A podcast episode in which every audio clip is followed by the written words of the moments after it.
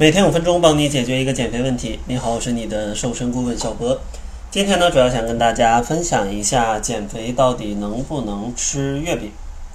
想要知道它能不能吃，咱们得先了解一下这个月饼到底里面有多少热量，或者它里面有什么成分。这样的话，咱们才能做一个判断。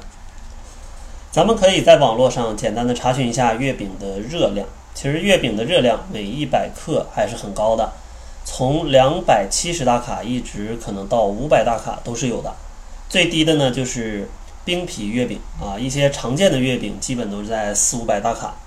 所以说这个热量啊，按照一百克来算，作为点心来说，它还是很高的。那它为什么有这么高的一个热量呢？其实主要原因就是里面含有非常多的面粉、糖还有油。首先，一个双黄的莲蓉月饼，差不多一百九十克，它相当于三碗二百克米饭的热量。然后，一个双黄的莲蓉月饼啊，它里面还有超高的胆固醇，相当于四个蛋黄。然后，一个双黄的莲蓉月饼，它里面还有差不多两到三汤勺的油啊，油也很多。最后一个就是糖也非常多啊，一个双黄莲蓉月饼差不多里面有六汤勺的白砂糖，所以说大家可以看到，从月饼的成分跟它的热量来讲，它是不太适合减肥来吃的。但是呢，马上到了中秋节，如果真的想吃的话，注意以下四个要点，其实呢也可以吃一点啊，也不会导致你发胖的。第一个要点就是一定要适量，因为热量很高，能少吃尽量少吃，这是第一个要点啊！千万不要说中秋节了使劲吃月饼，吃个三块五块啊，那你基本是非常容易长胖的。而且呢，因为它的成分里面就是糖、油还有盐啊，都非常多，其实呢也很难消化，吃多了身体胃也会很不舒服。除了适量之外，咱们还要控制吃的时间。因为月饼很难消化，所以说不建议空腹去吃，因为容易引起胃酸；也不建议饭后去吃，因为本来已经吃完饭了，你再吃这么难消化的东西，其实是增加肠胃负担。最好呢，咱们就是放在两餐之间去做一个加餐，这样的话，你既可以品尝月饼的美味，还可以呢更好的控制自己的饱腹感，不会让自己暴饮暴食。第三个建议就是，咱们可以去搭配一些健康的饮品，因为月饼它比较油腻，配合一些合适的饮品，其实可以让你更好的品尝月饼的味道，同时呢也更加容易消化。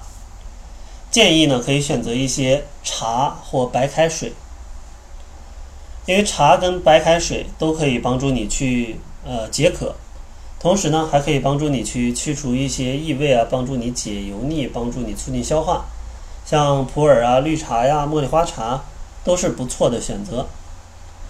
然后最后一个建议就是，如果吃了月饼，那咱们整体的饮食是要调整的，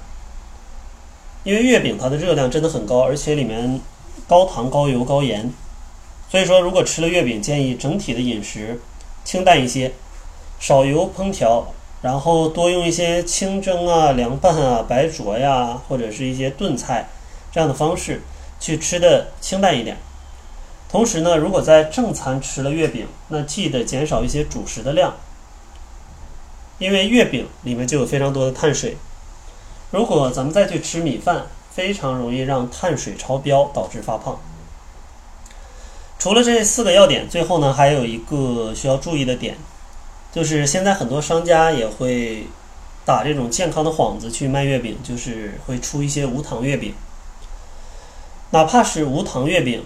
它只是没有加白砂糖而已。但是呢，月饼本身还是会有非常多的啊面粉啊，这样的话就是碳水化合物会比较多，而且呢还会加入很多的油。所以说呢，哪怕无糖月饼，它的热量也非常高。建议啊，减肥过程当中也是能少吃尽量少吃。